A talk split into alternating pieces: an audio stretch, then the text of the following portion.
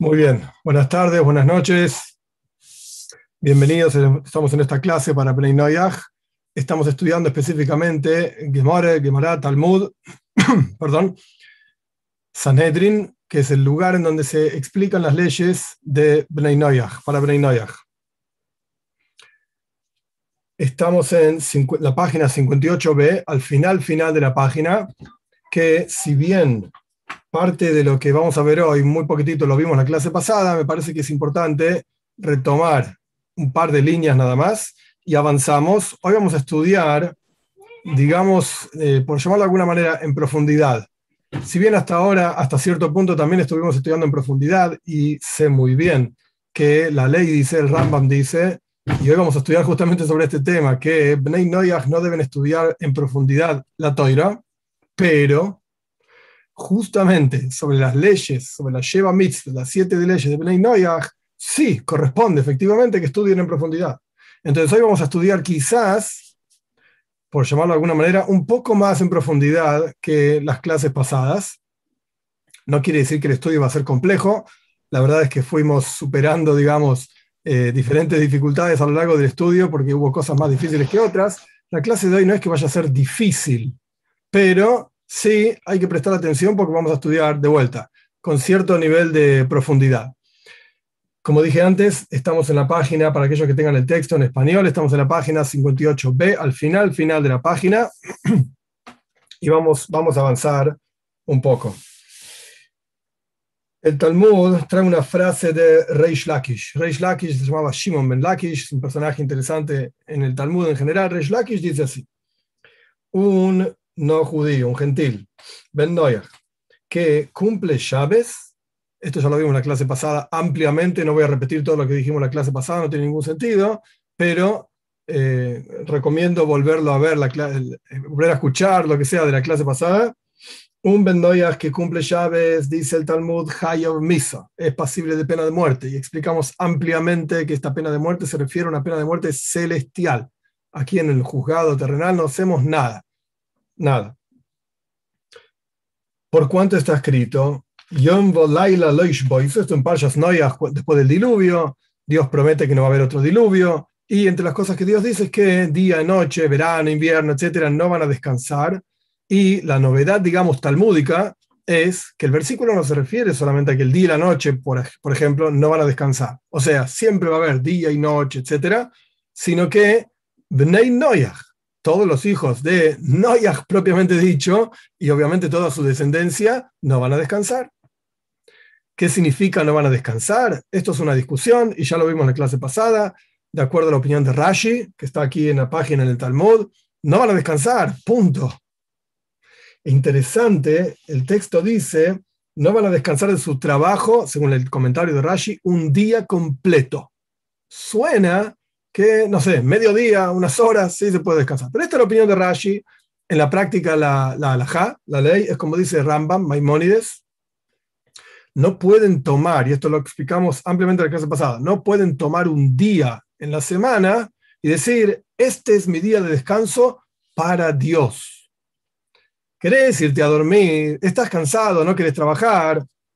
Todo bien, no hay ningún problema. Obvio que pueden hacerlo. Esta es la opinión de Maimónides, de Rambam, y es la Lajá. Eh, pero ¿querés decir que yo estoy dedicando este día a Dios? ¿Descansando? No. Esto no es adecuado, esto es inventar una religión que no existe. Esto es lo que dice el Talmud. Y dijo el maestro, esto ya lo estudiamos también, la advertencia para Bnei Noyah, esto mismo es lo que les causa la muerte. ¿Qué quiere decir esto? Que el hecho mismo de que la toira diga que no pueden descansar en llaves, esa prohibición ya lleva consigo acompañada la pena de muerte. No hay otra cosa. Estamos hablando de vuelta, lo repito, pena de muerte celestial. Pero al fin y al cabo es una especie de pena de muerte, sea como fuere. Entonces, la prohibición misma, cuando la toira dice no hagas esto, lo que la toira está diciendo es no hagas esto porque la pena es pena de muerte porque para el pueblo de Israel, y esto ya lo, hablamos también, hay otras penas. Hay otras penas, devolver el, dinero robado, latigazos, diferentes tipos de penas de muerte, y ya explicamos ampliamente en las clases pasadas que para Bnei Noyach el único tipo de pena de muerte que hay es saif, espada, cortar la cabeza, etc., excepto contados casos. Y de hecho hoy vamos a hablar de esto, pero más adelante. Esto es lo que dice Reish Lakish, final de página 58b. Dice Ravina, entre paréntesis anecdóticos, pero interesante, Ravina es uno de los que compuso junto con Rav Ashi el Talmud, Babli, que estamos estudiando nosotros ahora, de Babilonia, ahí por el año 400 aproximadamente. Dice Ravina, incluso si se trata de un lunes, Sheini Beshaves, el lunes, tampoco pueden descansar.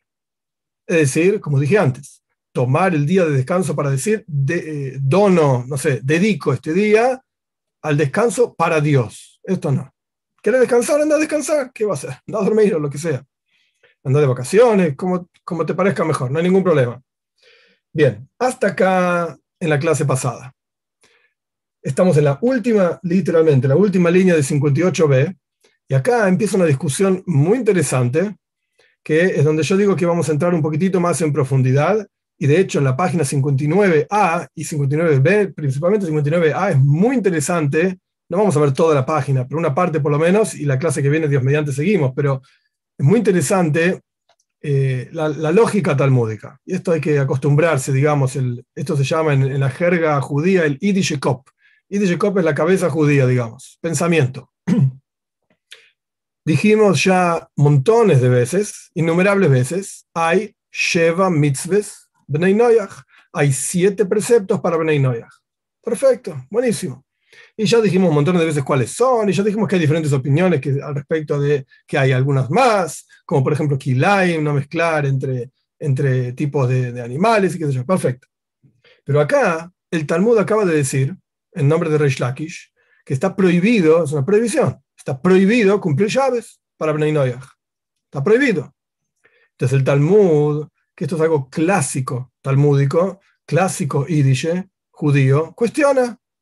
Ok, Vos me decís que son siete preceptos de Bnei Noyaj. Me acabas de decir un octavo, que no pueden cumplir llaves. Así como no pueden matar, por ejemplo, no pueden cumplir llaves. Entonces, ¿por qué no considerás este precepto de no cumplir llaves como, los siete, parte de los siete preceptos? Y decime que son ocho, no siete. Y después veremos, no sé, son nueve, diez, veinte, cincuenta, qué sé yo. ¿Por qué me decís que son siete y acá me decís que hay uno más? Estamos por lo menos ocupados en este último precepto que hablamos de no cumplir llaves? ¿Son ocho? ¿No son siete? Responde el Talmud.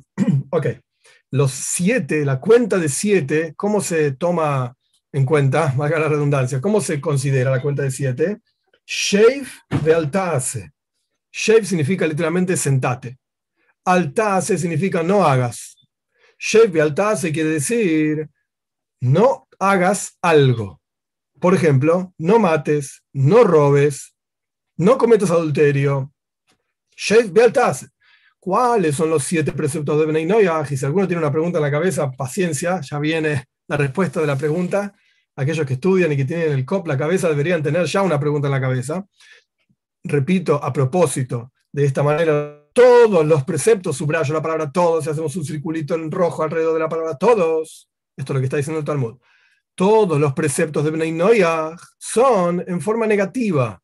No hagas esto, no hagas lo otro, no hagas aquello. Ahí son siete preceptos. Por el otro lado, kum hace loikahashi. Preceptos que se refieren a hacer algo, anda, levantate y hace algo, no están dentro de la cuenta de siete. Entonces, ¿son siete? No, no, no entendiste. Siete son los que la Torah dice, no hagas esto, no hagas lo otro, no hagas aquello, etc. No mates, no robes. Pero hay más. Lo que pasa es que no son negativos. Negativos en términos, entre comillas lo digo, en términos de no hagas esto, no hagas lo otro. Son, digamos, positivos. Hace esto, hace lo otro. Entonces hay más. Lo que pasa es que los siete son los negativos. Este es el final, la última palabra ya leímos de 58b, ahora pasamos a 59a. Uno podría preguntar, y esto lo dice Rashi también, lo aclara porque es interesante, ¿cómo es el precepto de Chávez? ¿El precepto de Chávez es un precepto negativo? ¿No hagas trabajos? ¿O es un precepto positivo? Andar, a descansar. Bueno, Rashi explica que el concepto de Chávez es andar y descansar. Quiero que vayas a descansar. Dicho de otra manera, perdón, Rashi dice las palabras literales en son para el Bnei yo lo confundí con, los judíos, el precepto, oh, ahí uno ya hizo la pregunta, Edgar Ortiz lo entendió clarísimo, ahí va, ahí va, ya vamos con eso. Eh, al respecto de Dinim, de Corte de Justicia, ya llegamos a esto, un minuto. Eh, para traducir eh, correctamente Rashi, dice que el precepto de llaves para Bnei es levántate y hace trabajo, anda a trabajar, siempre teniendo en cuenta la mentalidad de Rashi, más allá de que no sea la alajá, no viene al caso, ahora no, no hay ningún cambio, para Rashi un Bendayas tiene prohibido descansar cualquier día, por lo menos un día completo. Entonces, ¿en qué consiste el precepto de no cumplas llaves? Anda a trabajar.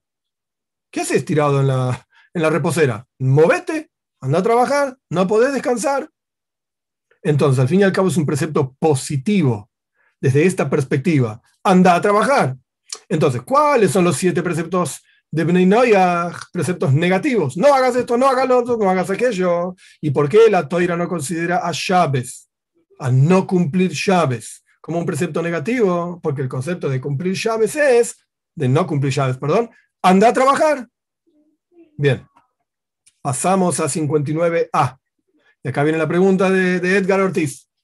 Ay, la primera línea, Dinim, la, la mitzvah de los siete preceptos de Bnei que es establecer cortes de justicia, el texto mismo te está diciendo, anda a establecer cortes de justicia. Es un precepto positivo. Vos me decís que los siete preceptos de Bnei son preceptos negativos. Acá tenés uno positivo. Dentro de los siete, y nadie duda que está dentro de los siete. Andá andá a establecer cortes de justicia. Entonces, ¿Por qué está este precepto dentro de los preceptos de Bnei? Responde el Talmud, respuesta interesante. Este precepto de establecer cortes de justicia es doble, por así decir. ¿Qué significa doble? Por un lado, hay una mitzvah positiva. Anda a establecer cortes de justicia. Pone leyes, pone un congreso, pone una corte, una corte, lo que sea. Anda a establecer cortes de justicia con abogados y con toda la historia. Pero por el otro lado, a la vez, y esto hay muchos preceptos en la toira que son así también, es un precepto negativo. No cometas injusticias. En las palabras de Rashi, en las palabras del comentario, anda y hacer justicia, y por el otro lado, evita hacer injusticia. Entonces, al ser un precepto positivo y a la vez negativo, entonces no cae, digamos, como contradicción a este concepto que dijimos. Volviendo para atrás, llaves. ¿De qué se trata? Benignoias tienen prohibido cumplir llaves. Ampliamente explicado en la clase pasada, no voy a repetir. Los detalles, etcétera, no importa. Ya está explicado. Benignoias tienen prohibido cumplir llaves. Ay, ¿por qué no está dentro de los siete preceptos de Benignoias? Porque en realidad la prohibición de cumplir llaves es levantate y anda, a hacer trabajos. Anda a trabajar. Anda a trabajar. En Argentina sí es anda a laburar. Anda a trabajar. Esto es el precepto de llaves al respecto de Bnei Por eso, por cuanto la Toira solamente enumera claramente los preceptos negativos para Bnei entonces no está enumerado el de llaves porque es un precepto positivo. Ay, Dinim es un precepto positivo y está enumerado, es un precepto positivo acompañado de un precepto negativo.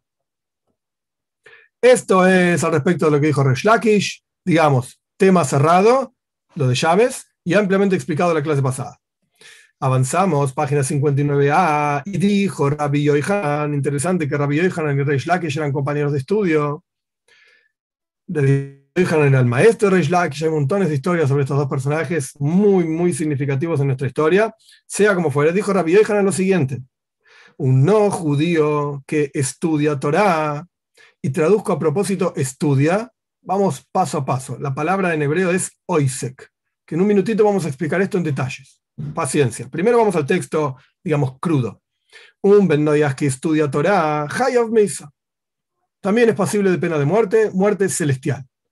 Shenemar, ¿por cuánto está escrito? ¿Cómo sabes que, es, que no corresponde con Ben que estudie Torah? Entre paréntesis, es, gracioso incluso, medio tragicómico, que esté diciendo esta frase, estudiando Torah con Ben Es una cosa loca. Está diciendo que el Talmud dice que no se puede y lo estás haciendo. Ok, vamos paso a paso.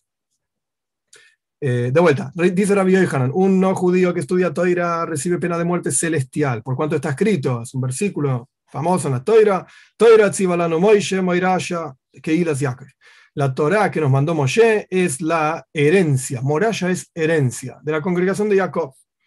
Y dice el Talmud sobre esto, en nombre de Rabbi Yohanan, para nosotros es herencia, pero no para ellos.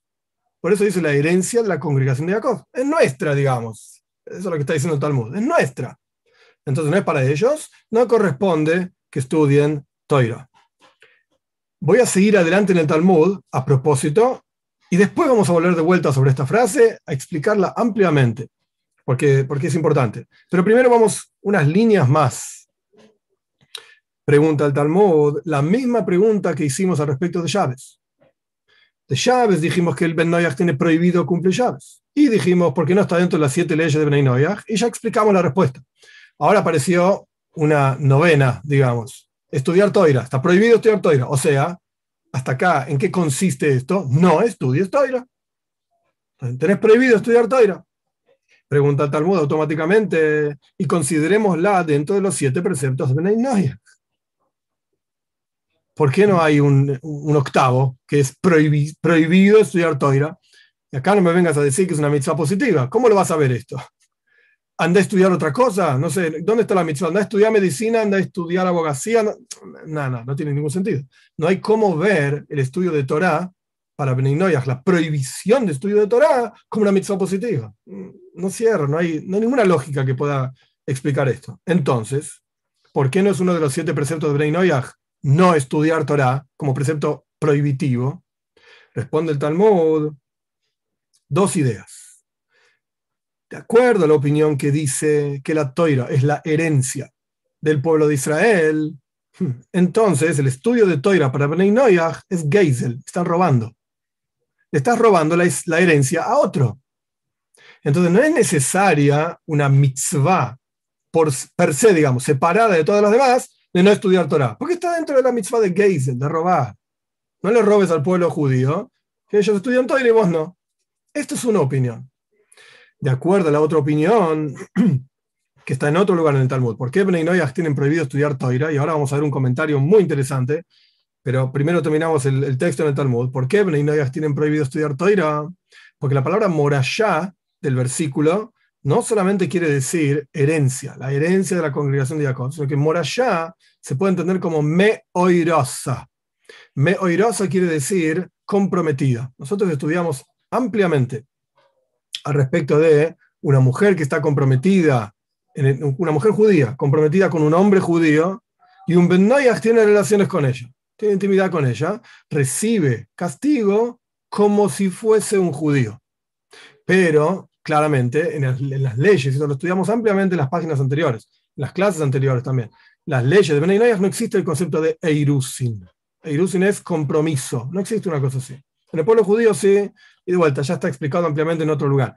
La cuestión es que hay quien lee esta palabra moraya, que significa herencia, como me oirasa. La Torá es la mujer comprometida del pueblo de Israel. Y en un minuto vamos a ver por qué. Paciencia. Es como la mujer comprometida. Entonces, por cuanto la Torah es me oirosa, es la mujer comprometida del pueblo de Israel, entonces un Ben que estudia Torah es como si estuviese teniendo intimidad con una joven, una jovencita judía, comprometida con otro judío, y por lo tanto recibe el castigo de esquila. Esquila significa ser apedreado, que esto es lo que le correspondería a un judío que tiene relaciones con una mujer judía comprometida con otro judío. Y esto lo estudiamos en las páginas anteriores. Esto es lo que dice Rabbi Yohanan. De vuelta, ¿por qué no hay una octava o novena o lo que sea mitzvah de no estudiar Torah para Bnei Noyaj? Dos posibilidades. Uno porque ya está incluido dentro de la mitzvah de robar y otro porque está incluido dentro de la mitzvah de no tener relaciones prohibidas. Bien, Voy a seguir en el Talmud, como cuatro o cinco líneas más, y después vamos a volver. Ya les dije esto, lo repito para que nadie se ponga nervioso. Esta es la prohibición de Bnei Noyach de estudiar Torah. Bien. El Talmud presenta una contradicción. ¿Qué estás diciendo?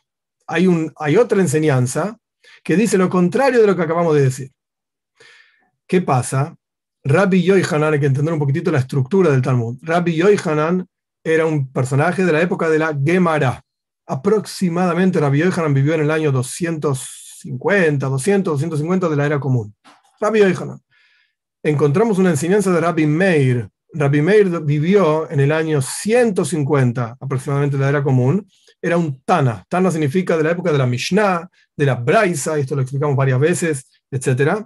Encontramos una, enseñanza, una Braisa, que contradice lo que dijo recién Rabbi Yohanan. Entonces, si encontramos una enseñanza de mayor poder, entre comillas, anterior a Rabbi Yohanan, que lo contradice a Rabbi Yohanan, de alguna manera tenemos que encontrar una respuesta para lo que dice Rabbi Yohanan, o quizá lo que dice Rabbi está mal, y los no judíos pueden estudiar Torah.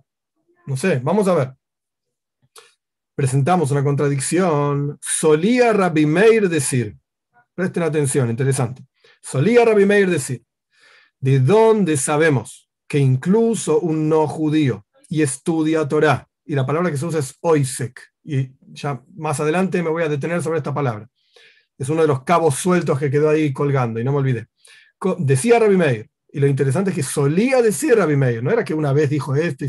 No, eh, parecía que es algo que era constante. Solía decir Rabbi Meir, ¿cómo sabes que incluso un no judío y estudia Torah, que es como un sumo sacerdote, es un Kohen Godel, es un sumo sacerdote, el tipo, la tipa, lo mismo. ¿Está estudiando Torah? Es un Kohen Godel. ¿Cómo sabes? Porque la Torah dice así. Es un posuk. En Parshas que eh, eh Mois, creo que es. Asher yase oisam ha'adam, el hombre cumple los preceptos. Ha'adam, el hombre cumple los preceptos. Y vive con ellos. Los preceptos de la Torah hay que cumplirlos y vivir con ellos. Esto es lo que dice el versículo. Decía Rabbi Meir sobre esto. ¿Por qué la Torah dice la palabra ha-odom, el hombre? Que este es otro asunto que vamos a estudiar en profundidad. El hombre. La Torah no dice, estas son las palabras de Rabbi Meir, la Torah no dice Koyanim, Levim, Israelim. ¿Quiénes son los que tienen que estudiar Torah y vivir con la Torah, etcétera? Los sacerdotes, Koyanim, Levitas y los judíos, el resto la popular, digamos, el resto de los judíos. No dice eso la Torah. La Torah dice Ha-Adam, el hombre. De aquí aprendes que incluso un no judío, que es un hombre, es un ser humano, incluso un no judío y estudia Toira, es como un Kohen Godoy, es como un sumo sacerdote. Punto. Enseñanza de Rabbi Meir. ¿Qué quiere decir? Tenemos una enseñanza de Rabbi Yohanan. Rabbi Yohanan dice: No, estudia Toira, Dios, lo, Dios se va a ocupar, lo va a matar Dios. Pasible de pena de muerte celestial. Eso es lo que dice Rabbi Yohanan. Rabbi Meir viene y dice, no, qué pasible pena de muerte, está loco, es un Kohen Godel, es tan elevado y poderoso, digamos, espiritualmente hablando, como un sumo sacerdote, qué pena de muerte. Es un extremo al otro extremo. Responde el Talmud, ningún problema. Las dos enseñanzas son correctas, y esto es algo fantástico, clásico talmúdico. Las dos enseñanzas son correctas. En, en, la, en la lógica que estamos todos acostumbrados a vivir, uno dice A, el otro dice B, uno tiene razón y el otro está equivocado. No puede haber los dos que tienen razón. En el Talmud los dos tienen razón. Es, otra forma de lógica. ¿Cuál es la resolución de esto? En un caso está hablando de siete preceptos de ellos y en otro caso no. ¿Qué quiere decir? Cuando Rabbi Hanan dijo que un no judío y estudia Toira pasible de pena de muerte, ah, porque está estudiando Toira, de la parte que no le corresponde a él. Esto pasible de pena de muerte. Pero si el no judío estudia Toira y profundiza, como voy a explicar, en el estudio de Toira, de la parte que le corresponde a él, de sus siete preceptos, es como un Kohen Godel. Es como un sumo sacerdote. Es increíble lo que está haciendo. Y esto es justamente lo que estamos haciendo nosotros. Ay, estás estudiando Toira con no judíos. Y el, Talmud mismo te dice que no se puede. Pará, estamos estudiando las leyes de los no judíos. Somos como Koyanim Gdoilim, como sumos sacerdotes. Acá el Talmud nos dice qué tiene que ver, por qué el estudio de Toira es como un sumo sacerdote. ¿Por qué no dijo, no sé, como alguna otra cosa, qué sé yo, muy, especial, no sé, alguna otra frase? ¿Por qué sumo sacerdote? En otro lugar el Talmud dice, Yekara himi pninim. La Toira es más preciada que perlas. Pninim son como perlas. Pero El Talmud explica en otro lugar, la toira es más preciada que perlas, la toira es más preciada que aquel que entra lifnai velifnim, adentro y más adentro. Es decir, el Kohen Godel, el sumo sacerdote, en Yom Kippur, entraba en el, en el Santo Sanctorum, Kodesh HaKodoshim, es el Pnim, es lo más profundo que hay, es el lugar más santo de toda la tierra, etc. La toira es Yekar, es más preciada que aquel que entra dentro de todo, del lugar más santo del templo, etc. Por eso, la comparación es como un Kohen Godel, que es el que entraba efectivamente en el Santo Sanctorum Kodesh HaKodoshim. Esta es la, parte del Talmud. Después vamos a seguir más adelante, pero vamos para atrás. Eh, de hecho, es medio difícil explicarlo, quizás en, en, español es difícil de entender, pero en hebreo las páginas, la, lectura es de derecha a izquierda, lectura, escritura, es todo lo mismo, de derecha a izquierda. Nosotros todos, acá en el mundo español por lo menos, estamos acostumbrados a izquierda a derecha, escribimos y leemos de izquierda a derecha. En hebreo es al revés, de derecha a izquierda. Por lo tanto, las páginas van, es difícil verlo quizás en el video porque está al revés, las páginas van al revés. Las páginas van de izquierda, paso hacia derecha, de izquierda, paso hacia derecha, sucesivamente, al revés de un típico libro en español. ¿Por qué digo todo esto? Hay un posuk, hay un versículo en la Toira, el en el en Mishlei, si no me equivoco, no, no en los cinco libros de Moishe, el versículo dice, Leiv Chacham Lieminoi. Leif Xil Lismoil, o Lismoiloy, no me acuerdo. El corazón de un sabio está a la derecha. El corazón del tonto está a la izquierda. Esto es lo que dice el versículo. Shloim Amelech, el rey Salomón, el hombre más inteligente de toda la existencia, de toda la tierra, de todos los tiempos, acaba de decir una cosa más tonta imposible. El corazón está en un solo lugar y no se mueve y todo el mundo lo tiene a la izquierda y ya está, o más o menos. Entonces, no soy médico, pero el corazón está ahí y la verdad es que el corazón de todos los seres humanos está exactamente en el mismo lugar y no importa si sos un tonto o sos el más genio del premio Nobel de no sé dónde, no interesa, el corazón es igual, está en el mismo lugar. Entonces, ¿qué quiere decir Shlomo Amelech, el rey Salomón, cuando dice, Leif Hacham el corazón del sabio ah, está a la derecha, el corazón del tonto a la izquierda? ¿Qué está diciendo? Cuando uno estudia Toira, Obviamente esto tiene sentido en el, mundo del hebreo, en el mundo del, español no tiene mucho sentido, pero cuando uno estudia Toira, sos un jajam, sos sabio, lien minoy, vas a la derecha. ¿Qué significa leer en hebreo e ir a la derecha? Anda a la página anterior. Volvé para atrás. A la derecha está la página de antes. Te vas para la derecha, a la derecha, vas para atrás. ¿Sos un tonto? Vamos para adelante, la izquierda. Para adelante, para adelante. El objetivo es terminar. Vamos, vamos, vamos. Uh, terminé todo el libro. Ese es un tonto. ¿Quién es un sabio? El que leyó y vuelve. Vuelve a leer, vuelve a profundizar, vuelve a pensar. ¿Qué hiciste? ¿Qué estudiaste? ¿Qué viste? Etcétera. Ese es un jaja. no es que el corazón físicamente, la, la, la, bola, el, globo ese rojo, vaya para acá o para allá. No, está en el mismo lugar. Solo que, ¿cómo pensás? ¿Pensás en repasar? Entonces sos un sabio. ¿Pensás en avanzar nada más? Sos un tonto. Vamos para atrás. La primera, el primer, digamos, cabo suelto que quedó ahí dando vueltas es el texto en el Talmud. Vamos a la palabra, a la frase, perdón, de Rabbi Yohanan Oisek. Oisek Batoira, un no judío que, traducción sencilla, estudia Toira. Pero en realidad, Eisek es como un esfuerzo, es una, un trabajo que requiere una concentración y un esfuerzo específico. No es simplemente estudiar o leer o repasar. Eisek significa una profundización. Entonces, ¿en qué caso es Hayav Misal? Esto dentro de la palabra, de la, frase, perdón, de Rabbi Yohan. ¿En qué caso el no judío recibe pena de muerte cuando estudia, entre comillas, lo digo, Toira? No cuando lee. Eso no, no hay un problema. El problema es cuando profundiza. El problema es cuando se sienta y estudia este comentario, el otro comentario, el otro comentario, profundice qué dice acá, qué dice allá, y este libro contra el otro libro, etc. Esto se llama profundizar en el estudio. Esto es lo que no es apropiado para Bnei cuando se trata de asuntos que no tienen que ver con Bnei. Cuando se trata de asuntos que tienen que ver con Bnei al revés. Vamos a la frase de Rabbi Meir ahora. Incluso un no judío, Oisek Batoira, estudia con profundidad la Torá como un Kohen Gadol, es como un sumo sacerdote. Es impresionante lo que está haciendo. Es súper valioso. Oisek Batoira, el estudio en profundidad específicamente de los siete preceptos y todo lo que está relacionado a ellos. Esto es extremadamente valioso e importante. Esto es al respecto de uno de los cabos sueltos que quedó ahí volando, Oisek Batoira. Ahora bien, vamos a pasar a un comentario clásico, clásico comentario del Talmud, muy interesante. Se llama el Maharsho. Maharsho, Dele se llamaba, interesante eh, la vida de él. Eh, uno de estos genios de la Torah que se dedicó al estudio profundo, etcétera, porque su suegra lo mantenía. Y por eso se llama en el nombre de su suegra, básicamente.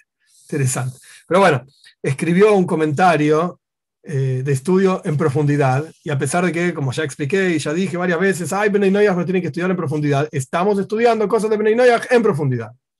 Hoy se Este comentario del Marshó está en un lugar en donde él explica lo que son, no, no necesariamente las leyes específicas de la Torá, para judíos, y es todo un comentario enorme, ¿sí? a todo el Talmud, básicamente, sino que él está explicando lo que llaman Agadot. Agadot significa como historias, anécdotas, etcétera, del Talmud. En este caso, las leyes de Bnei en este punto en, particular, tienen que ver ¿no? con algo alágico, algo legal, porque él se está ocupando de los judíos, entonces no es algo legal para judíos. Pero explica esto en su comentario a las, a las Agadot, a las, no sé cómo llamarlo, las historias del Talmud.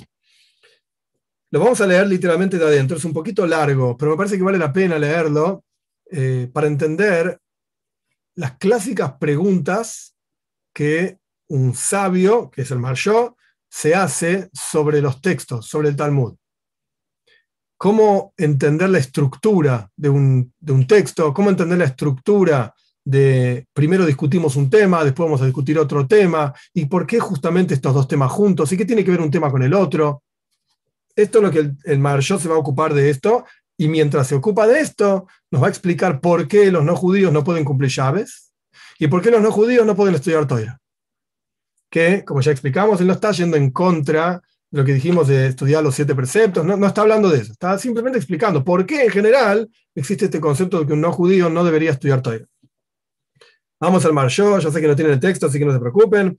Hay que analizar este asunto, dice. ¿Qué es esto de que un no judío que, descansó en llaves es Hayab Misa, tiene muerte celestial. ¿De qué se trata esto? Hay que analizar este asunto. ¿Y cuál es la razón de esto? Justamente en estas dos mitzvot. El concepto de no pueden cumplir llaves y el concepto de no pueden estudiar Torah. Están una al lado de la otra. El Talmud trajo una después de la otra. ¿por qué trae estas dos cosas juntas? ¿Por qué justamente estas dos cosas el Talmud se ocupa de decir Hayav Mesa, recibe muerte celestial. Un asunto que nosotros, nosotros obviamente se refiere a los judíos, el judío escribiendo sobre judíos, para judíos, etc. Entonces nosotros, un asunto que nosotros judíos estamos obligados a hacer, cumplir llaves, estudiar toiras, son mitzvot, son preceptos divinos para los judíos. Para el no judío es al revés. Perdón, recibe pena de muerte cuando lo hace. ¿Por qué es una cosa así? ¿Cómo vemos una cosa así? ¿Cómo entendemos algo así? Para vos, obligado a hacerlo. Para vos, te vas a morir si lo haces. ¿Cómo es esto? Y lo que me parece a mí, obviamente a mí significa el marchón, no soy yo, lo que me parece a mí es lo siguiente. La toira, en general, se llama Arusa, se llama la comprometida del pueblo de Israel. ¿Por qué la toira se llama comprometida del pueblo de Israel? Muy interesante la lógica de él. Esto es lo que él dice, ¿ok? Yo les estoy leyendo el pensamiento de él. La toira, puede ser que haya otros que no están de acuerdo, pero ok, esto es lo que estamos estudiando ahora. La toira significa, es, la toira, perdón, es la comprometida del pueblo de Israel, porque la mayoría de la gente en Oiskinba no profundizan en el estudio de toira. Estamos hablando de judíos. De vuelta, es un comentario de un judío para judíos, tratando de explicar por qué los no judíos no pueden cumplir llaves y no pueden estudiar toira la mayoría de la gente, y acá de vuelta, gente son judíos, la mayoría de los judíos no profundizan en el estudio de Toira. Y automáticamente la Toira es para ellos como una mujer comprometida que todavía está viviendo en la casa de su padre. Remontémonos para entender esto brevemente. Dos mil años atrás, era bastante más complicado casarse y armar todo un casamiento, etc. Entonces, había un compromiso, esto yo lo expliqué en otra clase también, había un compromiso entre el hombre y la mujer, y la mujer seguía viviendo en la casa de su padre. Y casi, casi siempre, un año después aproximadamente, se casaban en la práctica, hasta que conseguían la casa, hasta que conseguían coser las ropas, sí, cocinar las comidas, sí, y llamar a los invitados, que no era un WhatsApp, que te mando un WhatsApp para que vengas a mi fiesta, andás a ver a dónde vivían, y había que viajar, andás a ver cuántos días para avisarle que se casaba tal o cual. Era complejo. Era complejo. Entonces la chica seguía viviendo en la casa de su padre. Estamos comprometidos, pero sigue todo igual. Ni nos tocamos, etc. Entonces, la toira para la mayoría de la gente es como una chica comprometida que sigue viviendo en la casa de su padre. Y continúa siendo Toira Hashem, la Torah de Dios. ¿Es mía? Ah, es la Torah de Dios. Es de él, qué sé yo. De vez en cuando leo algo, pero profundizar y estudiar y que sea mi toira, no, tiene nada que ver conmigo. Pero el que es oisek, vuelvo a enfatizar esta palabra, el que estudia en profundidad la toira, con seguridad la toira para él es como una mujer casada. Es, entre comillas, digo, es tuya. Vivís con ella, está con vos. Entre comillas, tenés intimidad con ella. Es tu toira. Se llama toira soy, tu Torah entre paréntesis, no tiene que ver con el Marshó, pero lo digo para que entiendan lo que está diciendo. Marshó está parafraseando el primer salmo, si no recuerdo mal, que el, salmo dice, Hashem la, la, persona estudia la Torah de Dios, eh, no me acuerdo ahora las palabras exactas, ahora se me fue de la cabeza una palabra, pero su Torah estudia. O sea, por un lado está la Torah de Dios y por otro lado está tu Torah. Cuando es algo lejano en tu vida, eh, sí, somos judíos y cumplimos lo que hay que cumplir, la toira, que de vez en cuando voy a una clase de algún rabino y no me molestes demasiado. Es la Torah de Dios. Pero cuando vos la profundizás y estudiás un comentario y el otro, entender qué quiere decir, cómo se aplica a mi vida, eso es tu Torah. Entonces, volviendo, para la mayoría de los judíos, la toira es la Torah de Dios, es como una mujer comprometida. Para el que estudia y profundiza, ok, la toira es tuya, digamos, es tu Torah como está escrito en otro lugar en el Talmud, etc. Por eso dice en otro lugar, en Psajim, en el Talmud, todo aquel que profundiza el estudio de Toira frente a un ignorante, frente a un ama aretz, un ama aretz es una persona que no entiende nada, cero. Imagínense que los ignorantes de antes eran realmente ignorantes. Hoy en día, no sé, podés tener un genio en física que es un ignorante de medicina. Bueno, pero no podés llamar a este tipo ignorante es un genio de la física, es doctor de no sé qué cosa, no es un ignorante. Los ignorantes de antes eran ignorantes. No sabía leer, no sabía escribir, eran brutos. Ignorantes, en serio, como quien dice, hoy ve, este tipo es una, una es un animal, es un ignorante. Bien, entonces, de eso está hablando la Torah, el, el Marshó, perdón. Y el Talmud está, él está citando el Talmud. Toda aquella persona que estudia en profundidad Torah frente a un ignorante, un tipo que es un bruto, no entiende ni de lo que le están hablando, es como si estuviese teniendo intimidad con la mujer comprometida, cosa que está prohibida, anda a casarte primero, a pesar de que estás comprometido, todavía no podés tener intimidad, anda a casarte. Es como quien tiene intimidad con una mujer comprometida, no corresponde. Por eso está escrito, Sivalano Moiraya, que Dios nos mandó la Torah y es la herencia. ¿Qué significa herencia? Como explicamos antes, me oirasa. La toira es la mujer comprometida para toda la congregación de Jacob. Y esto es así, porque de vuelta, el ignorante no profundiza en el estudio de Toira. Y la Toira para ese tipo, para ese ignorante, es como una mujer comprometida. Paso número uno. ¿Por qué la Toira se llama Me Oirasa, la comprometida del pueblo de Israel? Porque la realidad es, nos guste o no, la gran mayoría del pueblo judío son ignorantes de Toira. O somos, yo me incluyo, ignorantes de la Toira. No profundizamos en la Toira. La gran mayoría. E imagínense entiendo que no saben quién era, no importa, pero el Marshaw, para alguno que puede buscar en, Google después, Rabbi Google sabe todo. ¿Quién era el Marshaw? Estamos hablando de una mente brillante, de, los genios de la historia del, pueblo judío.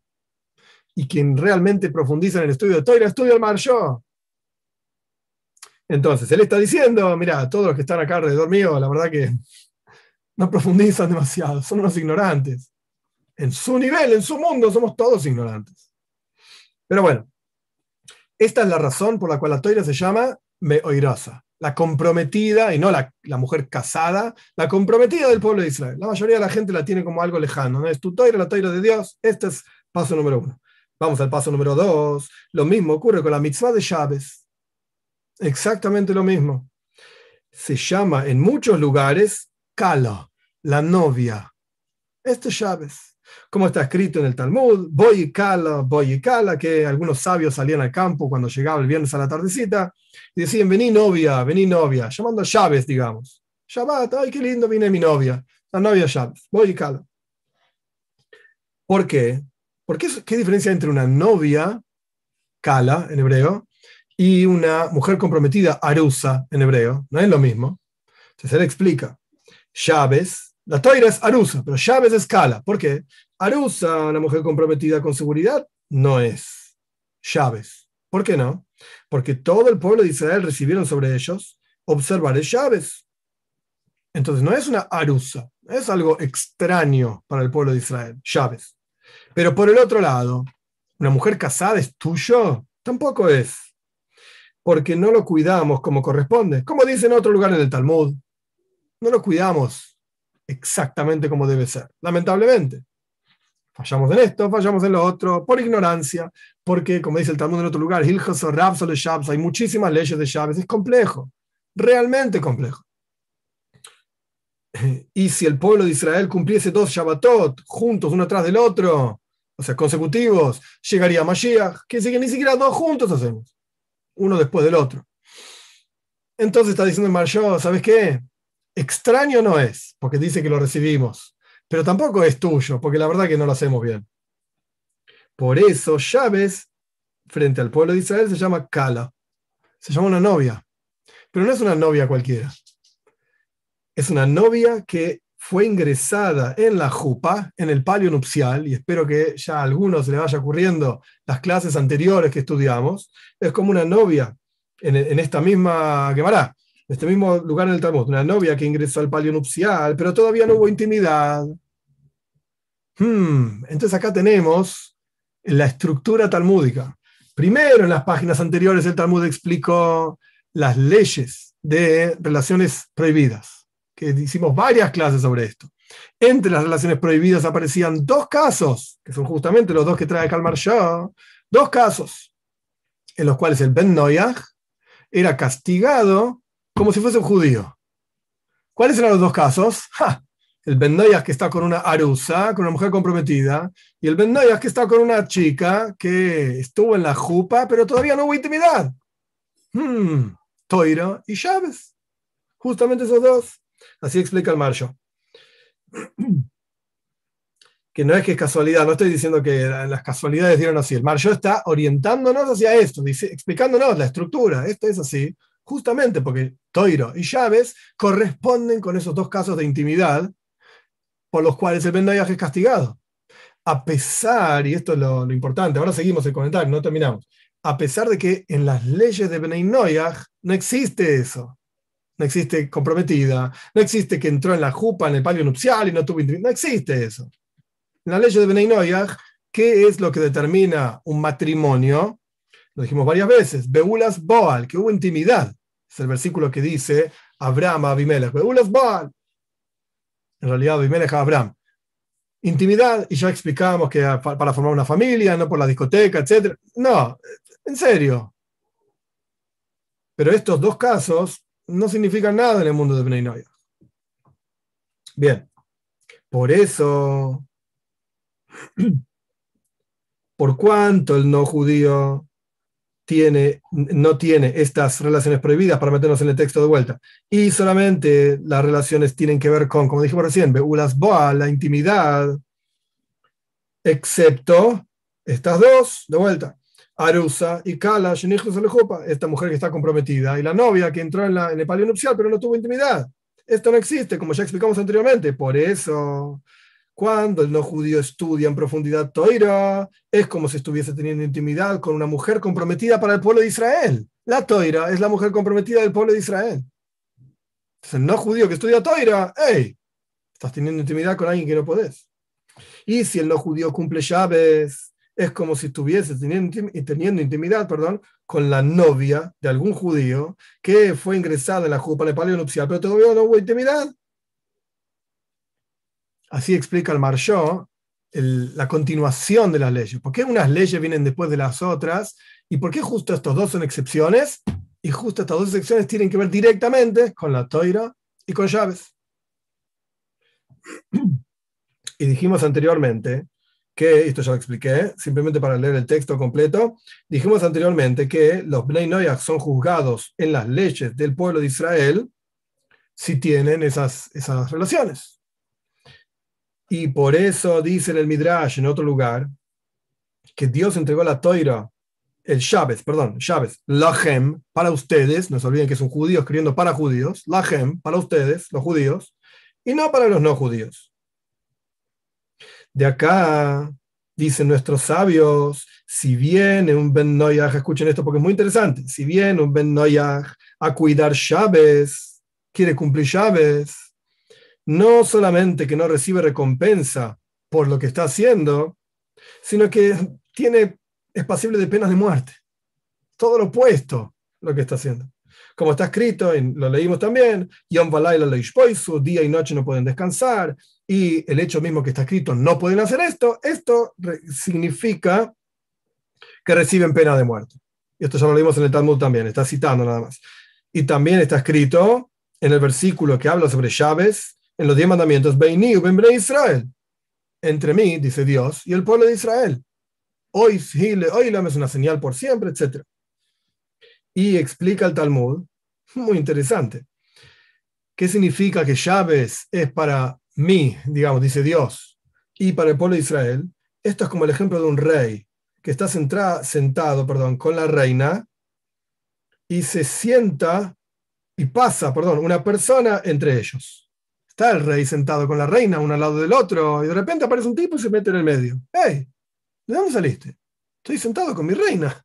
¿Qué haces acá en el medio? Automáticamente, Hayab Misa. Este tipo hay que matarlo. ¿Qué se meten entre, entre el rey y la reina? Este es el ejemplo que trae el Midrash sobre un no judío que cumple llaves. Se está metiendo, por así decir, entre el rey y la reina, es un ejemplo nada más, etcétera, entre el pueblo judío y Dios. Bien, sabe, continuamos el, comentario, ahora es una parte un poco más compleja, pero no es imposible. Sabe que el Rambam Maimónides, en sus leyes de reyes, escribió que lo que acá el Talmud dice que el Ben Noyah, que cumple llaves y estudia Toires Hayav Misa, recibe pena de muerte. Esto se refiere a pena de muerte celestial, que ya lo explicamos varias veces. Y no es una pena de muerte concreta, digamos, terrenal, que un juzgado judío o no judío vayan a juzgar a esta persona y lo van a matar, cortando la cabeza, etc. No. Estamos hablando de pena de muerte celestial. Escribió el Kesef Mishnah. Kesef Mishnah es un comentario de Yosef Caro al Rambam. No importa ahora todos los detalles. Que cuando el Talmud plantea, y lo estudiamos, por eso quise seguir todo el texto y después ir a los comentarios. Cuando el Talmud plantea que tanto el cumplir llaves para Bnei como el estudio de Toira para Bnei debería ser parte de los siete preceptos. ¿Qué quiso decir el Talmud? Los siete preceptos, nosotros, ya explicamos esto y ya lo estudiamos en, en, páginas anteriores, por cada uno de ellos, o por, digamos, por cualquiera de ellos, recibe pena de muerte. Pero pena de muerte literal. pena de muerte terrenal.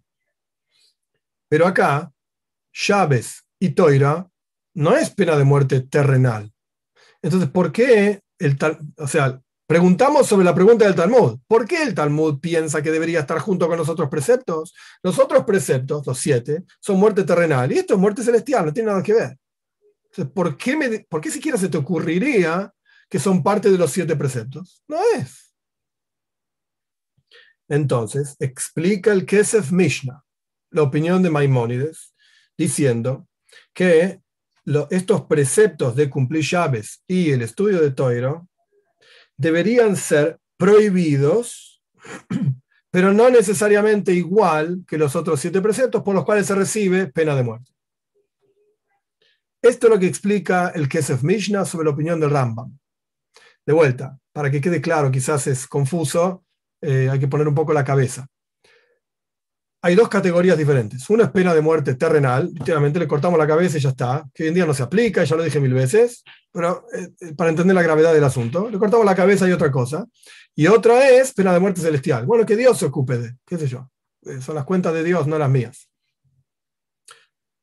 Maimónides dice que cuando la toira dice, perdón, cuando el Talmud dice que tanto por llaves como por estudiar toira se recibe pena de muerte, Maimónides dice pena de muerte celestial. Si vos me vas a decir que es pena de muerte terrenal, ok. Entonces la pregunta talmúdica de por qué estas dos mitzvot de Shabbat y Toira no están dentro de las mitzvot de los siete preceptos, ok, la, pregunta vale.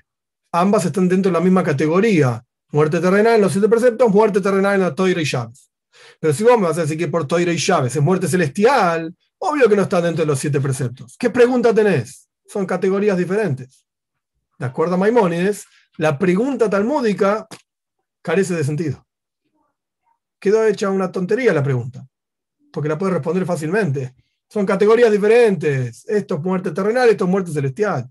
Entonces, ¿qué es lo que está preguntando el Talmud? Sekesef Mishnah responde eh, en su comentario. Acá lo que viene a decir es contar los dos preceptos de Toiro y Llaves junto con los siete preceptos pero solamente para decir que están prohibidos, no para decir que reciben pena de muerte terrenal. Esa es la respuesta de Kesef Mishnah, pero es una respuesta como medio forzada.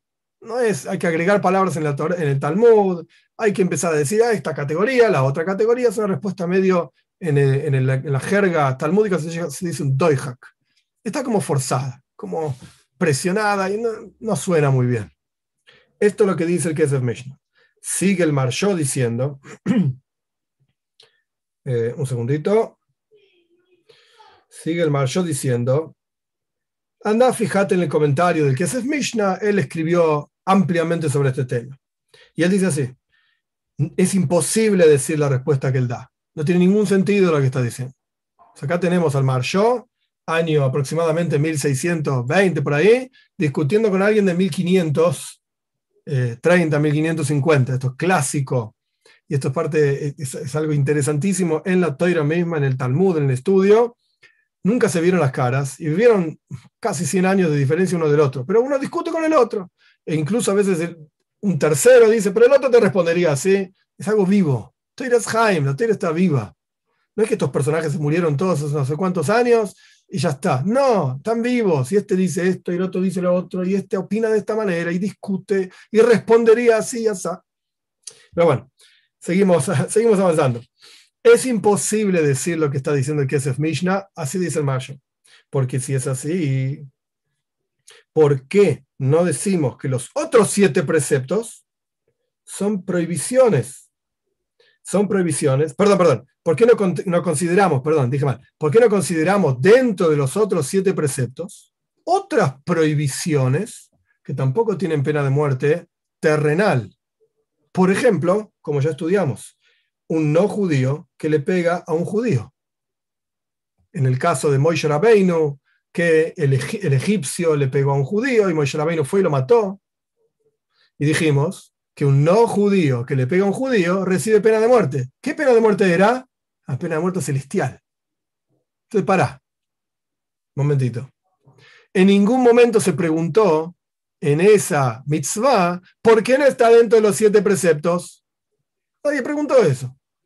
Pasó, digamos. A nadie se le ocurrió.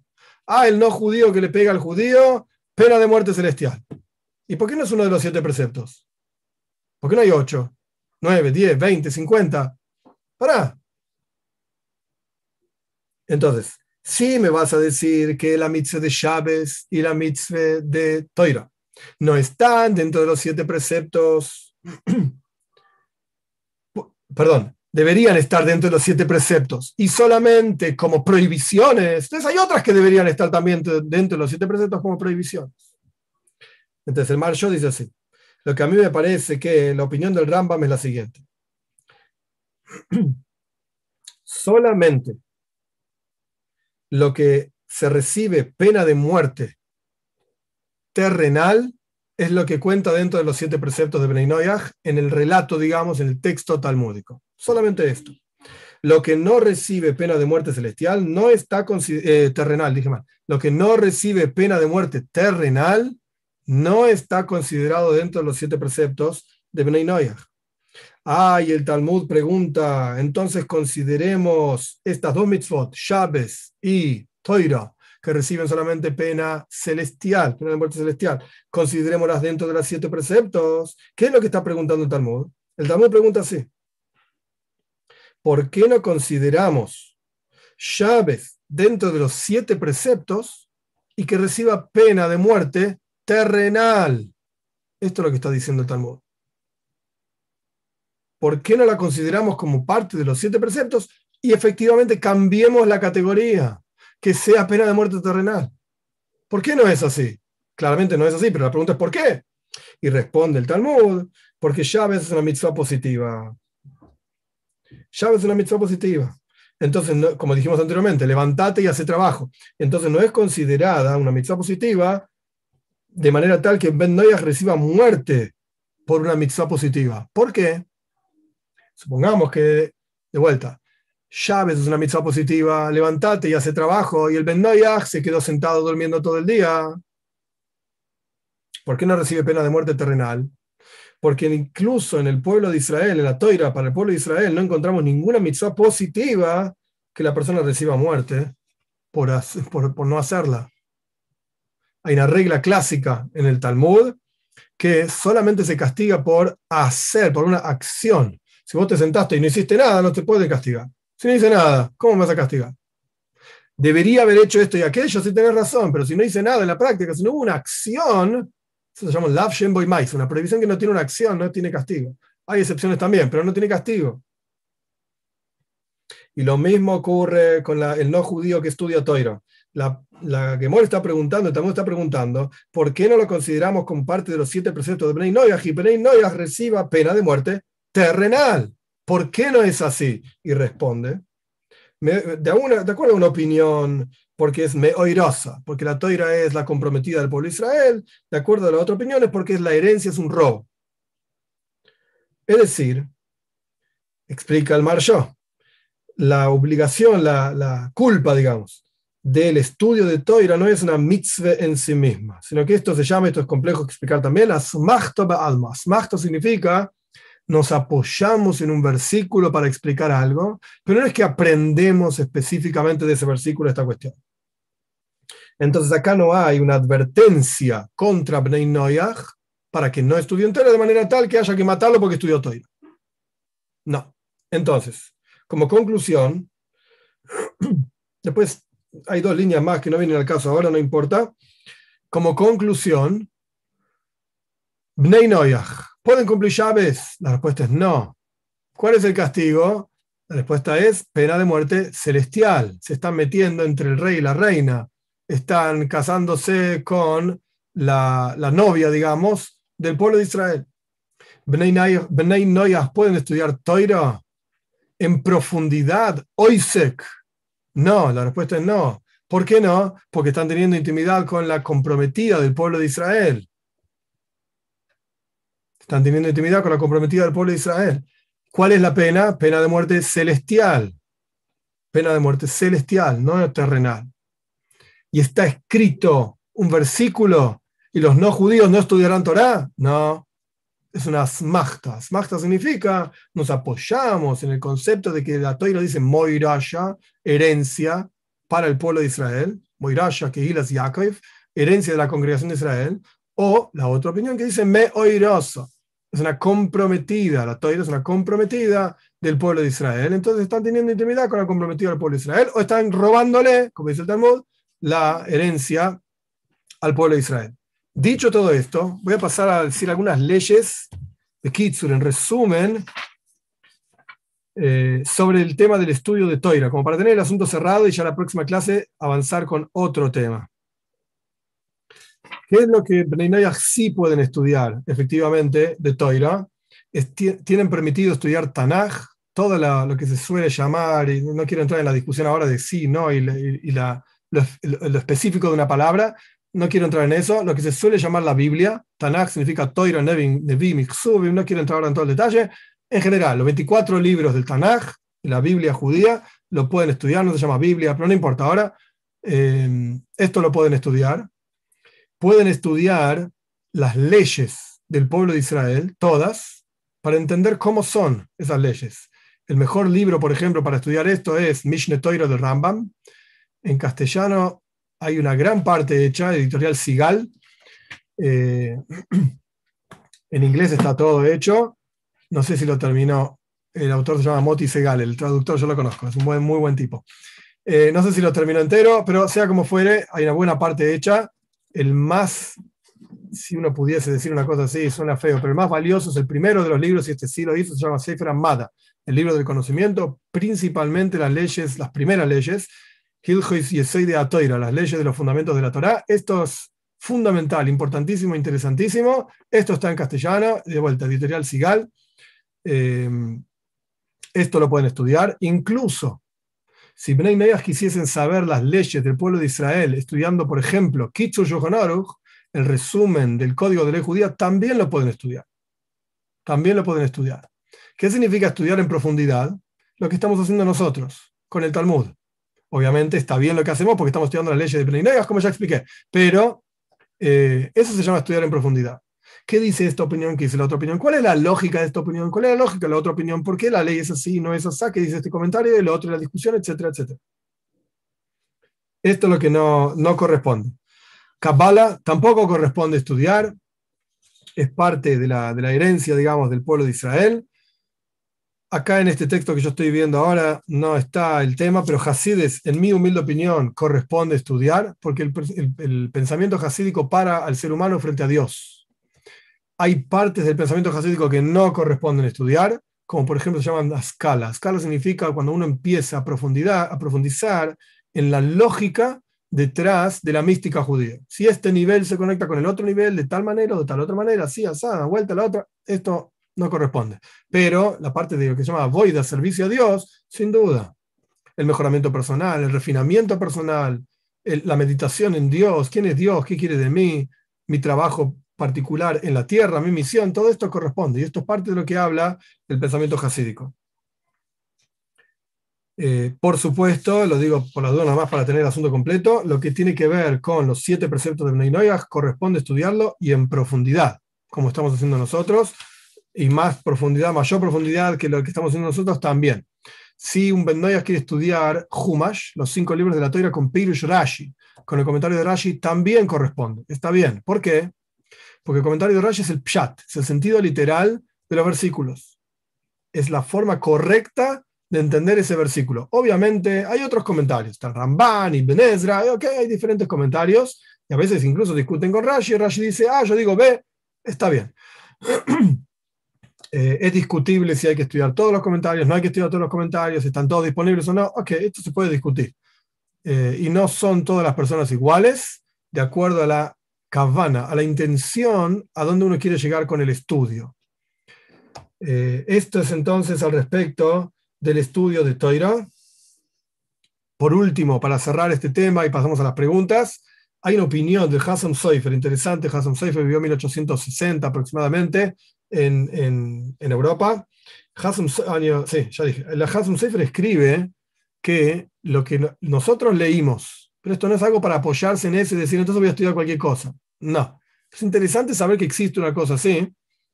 Eh, lo que nosotros leímos de Bnei Noyah estudiando Toira y reciben pena de muerte, esto se trata de los idólatras literalmente idólatras que servían a las estrellas y a las constelaciones y tenían no sé cuántos dioses paganos, etcétera, etcétera, ellos no corresponde que estudien Toira. Pero los Benin Noyach, kosher, digamos, adecuados, apropiados, que entienden sobre la unicidad de Dios, etcétera, pueden estudiar Toira. No hay un problema. Esto lo que dice Hassan Soifer es interesante y es una autoridad, obviamente, pero no es algo para basarse en decir, eh, entonces voy a estudiar cualquier cosa. El rabino dijo que se puede cualquier cosa. No, no corresponde así. Pero cada uno debería saber dónde está parado y si no sabe dónde está parado debería preguntar y cuestionar y averiguar qué puedo yo en particular. La respuesta para uno puede ser una y la respuesta para otro va a ser otra. Esto es algo que quizás es confuso si uno no está eh, eh, mojado, digamos, metido, embebido en lo que es el judaísmo y la, práctica cotidiana. Pero cuando un, un rabino, que es una autoridad, etcétera, estos que, esta gente que realmente sabe, responde, se llaman shailes, responde preguntas, no se puede tomar la respuesta de una persona para otra persona. De ninguna manera. Para vos puede ser que esto está permitido y para vos es una transgresión. Hacer una cosa así no corresponde. ¡Ey, pero qué es esto! Hay, una, hay varias toires. Está la toira para este la toira para el otro. No.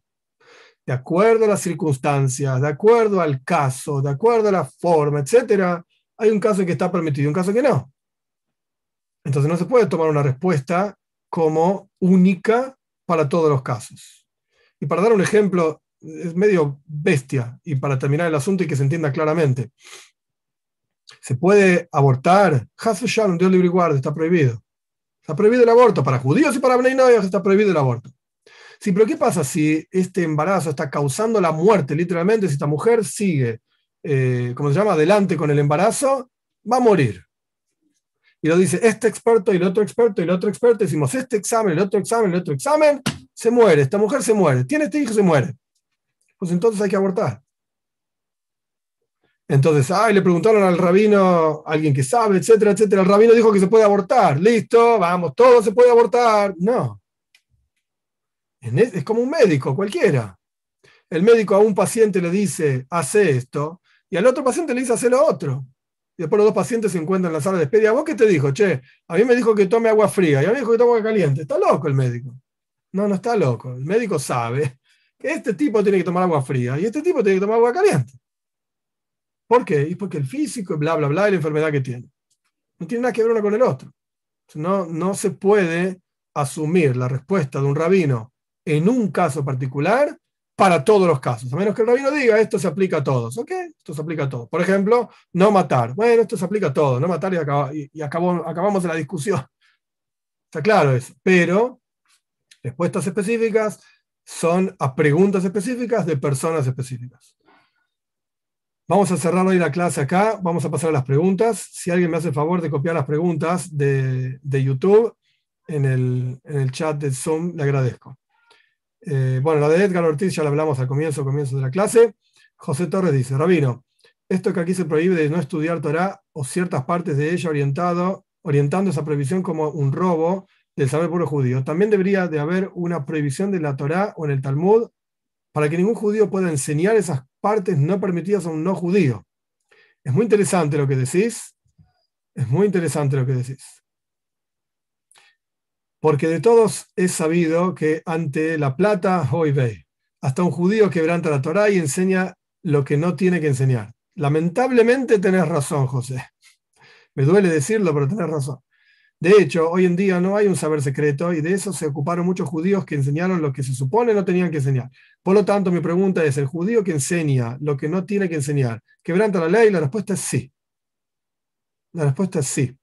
Y hay una interesante, no quiero entrar en todo el detalle ahora, pero hay, una lógica, un pozo, un versículo de la Torah, Lifne Iber, Traducción literal, frente a un ciego no pongas un obstáculo. Ese es el versículo. Pero no se refiere solamente a un ciego que, no ve, pobre persona, no, no, no ve. Se refiere a alguien que no sabe sobre un determinado tema, no le des un consejo que lo estás arruinando, por así decir. Eh, y este es un, judío que enseña aquello que no corresponde, está haciendo que otros quebranten la ley. Rubén Pizarro, ¿hasta qué nivel de pardes podemos los Bnei gestionar los Bnei no sé. Está bien la pregunta, no me estoy haciendo el tonto, pero no, no, sé, no tengo respuesta a una cosa así. No sé. Parde significa pshat, remes, drush y soid. Como expliqué anteriormente, hay cosas de Hasides que son soid, son secretos también de la Toira, y en mi humilde opinión corresponde que Menenoyas también estudie. Como quién es Dios para poder temerlo, amarlo, etc. Esto es parte del Pardes también. A Mauri dice, Shalom, querido rabino, sería bueno para nosotros que usted pueda ayudarnos en asesorarnos cuáles libros se puede leer y profundizar. Hay un video en el canal sobre este tema específicamente. Y si es necesario tener un compañero de estudio o se puede estudiar o leer solo, se puede estudiar y leer.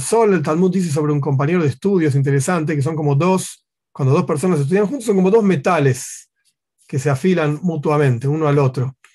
Eh, entonces es importante tener compañeros de estudio, pero es lógico que a veces es difícil. Rubén Pizarro, me estoy adelantando. ¿Cree que quizás más adelante podría usar este espacio para hacer una clase de Yom Kippur y Rosh Hashanah para Bnei Noyaj? Hay un video en el canal sobre este tema. Ni Yom, Kippur no tiene nada que ver y Rosh Hashanah tampoco en sus observancias y, eh, lo que hay que hacer, digamos. Yom Kippur como día del perdón es, un día de perdón para todos los seres humanos y Rosh Hashanah en particular es un día de comienzo para todos los seres humanos. Pero eh, como observancia no hay, no hay nada para hacer. Eh, pero sí es para otro, para otro espacio, para otro momento, no para ahora sin duda. José Torres dice, si existe una previsión expresa de estudiar ciertas partes, implícitamente debe haber una previsión de enseñar esas partes. Sí, correcto. Luz Villa, buenas tardes. El Salmo 119 le está hablado a ambos judíos y no ágidas, cada uno con los preceptos que le correspondan. Correcto. Es que ese salmo a mí me hace mucho meditar y reflexionar en Dios. Sí, correcto. Rubén Pizarro dice, hoy me acordé de una promesa que hice a Dios hace mucho tiempo, tenía como 14 años, y la verdad es difícil de cumplir en esta generación. ¿A quién puedes recurrir para anularla? Está bien la pregunta, hay que recurrir a un Din, a un juzgado, pero es difícil encontrar una cosa así. Eh, es difícil encontrarlo para judíos, para no hay más aún todavía. Pero es algo para charlarlo más ampliamente, qué es una promesa, cómo se anula, etc eh, en resumen, si era una promesa que en el momento en que se hizo no se era consciente de situaciones que podrían imposibilitar cumplir esa promesa, ahí hay como se llama un pesa, una puerta abierta para que un juzgado te anule la promesa. Pero tiene que ser a través de un juzgado. Sergio Espinosa, buenas tardes, Rab. Buenas, bendiciones a su familia, gracias. ¿Se considera que Adam, el primer hombre, cumplió llaves o descanso en el séptimo día, por así decir? Buena pregunta. Buena pregunta. Estimo que sí, pero habría que buscarlo. Habría que buscarlo en los textos. ¿Un puede ir a un servicio vespertino en llaves o una clase con un rabino de Torah en general? No, no corresponde. No corresponde, en mi humilde opinión, mezclar Bnei Noyach con judíos en un mismo servicio. No me parece adecuado. El rezo para Bnei Noyach es de una manera, el rezo para judíos es de otra. Los portales en el Shamaim, en el cielo, por el cual pasa el rezo de uno y el rezo del otro, son diferentes, son otra cosa. En mi humilde opinión, no tienen por qué compartir un mismo espacio de oración y de estudio, etc. No, no estoy de acuerdo con eso. Y no estoy hablando de un estudio eh, virtual, como lo que estamos haciendo, en donde, bueno, entra este, entra el otro. Cuando uno, está claro, cuando uno sale, digamos, al mundo en este tipo de medios, está claro que lo ve todo tipo de gente uno no controla ni siquiera quién puede ver y quién no puede ver, por lo menos hasta cierto punto es, difícil de controlar. Entonces, no estoy hablando de mezcla en ese sentido, que de repente hay un video que lo está mirando judíos y Benay Noyaj, era una clase de Torah para judíos, se metió un Ben que está escuchando, ¿qué, qué lo hace echar? Cada uno es responsable de lo que hace, no tiene nada que ver, eh, no, estoy hablando de esto, estoy hablando de un lugar, eh, como se dice hoy en día con toda la historia del COVID, etcétera, presencial, en donde están Bnei Noyaj y judíos juntos, presenciando una clase, un rezo, en mi humilde opinión está mal, no corresponde. Freddy Cadena pregunta, estimado Rabino, nosotros deberíamos estudiar el Tanaj, el Talmud, el Teirim, etcétera, pero solo y únicamente bajo dirección de un rabino ortodoxo como usted. De otra manera, podemos caer en falsas interpretaciones, fantasías y sectas. Correcto, lo que pasa es que del Talmud hay gran parte que no corresponde estudiar, entonces habría que discutir con el rabino qué estudiar y qué no estudiar es discutible. Es discutible y puede haber opiniones también. Ed Ara, gracias Rubén, dice, no celebrar el Shabbat ahora. ¿Hay algún inconveniente si se bendice al pueblo de Israel cuando comienza Shabbat? No veo inconveniente, pero no veo tampoco la necesidad de una ceremonia de esa forma. No, no lo entiendo. JC, Shalom Brahatzlaja, gracias. De acuerdo a lo, que, a lo de Kashrut, ¿Solo se hace bendición por lo kosher? No, se puede hacer bendición por lo no kosher y Dios mediante esto van a hacer el, ese próximo curso, digamos.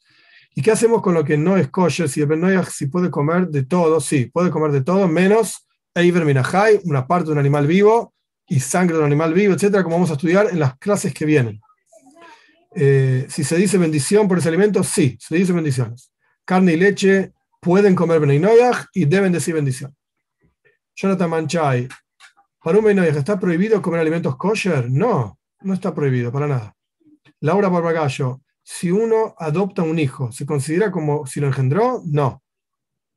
Si la madre adopta y después concibe naturalmente, ¿dichos hermanos serían uterinos? No. Y no importa tampoco las edades de adopción, no. Adoptado es adoptado, no estoy disminuyendo, Dios libre y tanto para el, caso del padre y madre, es algo extremadamente loable, porque se están dedicando a, criar a alguien que obviamente no engendraron, etc. No estoy disminuyendo la importancia. Pero simplemente estoy diciendo, según la pregunta hecha, no es un hijo como un hijo engendrado. No. Ulises García pregunta, ¿qué se llama? Ok, fornicación, ¿se le puede llamar fornicación a una persona que se une con su pareja pero no son casados? Ok, creo que no es para ahora la discusión. Para responder rápidamente, la clásica traducción de la Toira, donde aparece en los diez mandamientos esta palabra, que ahora no quiero repetir, etc., está mal. No está hablando de eso, la Toira, está hablando de relaciones prohibidas. Prohibido. Prohibido significa tu mamá, etc. Eso es lo que está prohibido, como explicamos ampliamente en las clases pasadas. Eh, acá se está hablando de otra cuestión que es discutible y en respuesta a tu pregunta, una persona que se une con su pareja pero no son casados, esto lo hablamos la clase pasada, no hay un versículo que diga prohibido, es una actividad para hacerla todos los días, todo el día y vamos a pasarla bien y divertirnos todos en la discoteca, no, claramente no. Pero está prohibido, mostrame dónde está escrito que está prohibido. Mostrame dónde está escrito y lo discutimos. Pero es una palabra, eh, no, lo digo, es una palabra en, hebreo se dice, eh, y no lo digo para ofender a nadie, no malinterpreten, es una palabra goye. Goye significa, es una palabra que no tiene que ver con el judaísmo.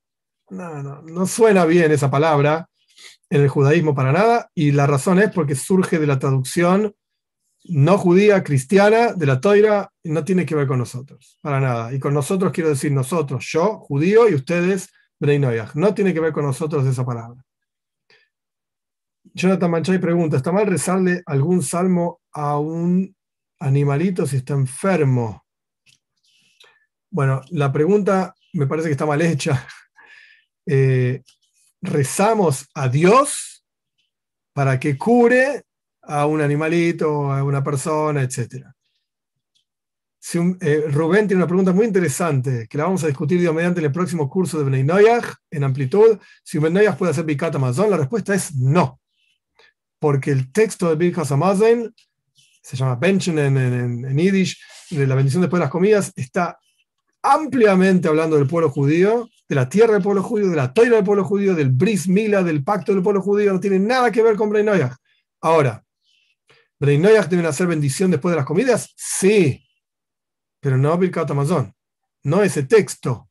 Por eso la clase pasada alguien preguntó, lo vuelvo a repetir, esta es mi humilde opinión, no que yo no soy autoridad de nada y de nadie, pero un Sidur, un libro de rezo judío para Breinoyach es una tontería.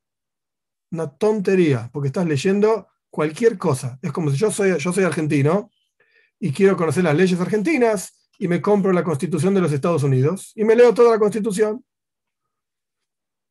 Ok, debe ser interesante, la verdad que nunca la leí, pero no tiene nada que ver con las leyes argentinas. Debe haber puntos en común, claramente, no sé, no matar, que se respeto, bla, bla, bla. Pero no tiene nada que ver. ¿Qué haces estudiando la Constitución de Estados Unidos si vos querés saber las leyes argentinas? No tiene sentido. Esto es similar a esta cuestión. Por supuesto que hay una constitución argentina. Sos argentino, querés saber leyes, anda a estudiar la constitución. Ok, hay un libro de rezos que en mi humilde opinión está muy bien hecho, que es el de Rabino Weiner, para Bnei y ahí hay la bendición después de las comidas. Está en la aplicación también el mismo, el mismo texto, con permiso de ellos, etc. Eh, esa es la, en mi humilde opinión, la bendición correcta para decir después de las comidas. Que tengan una excelente semana, Dios mediante, nos vemos el domingo que viene. Éxitos a todos.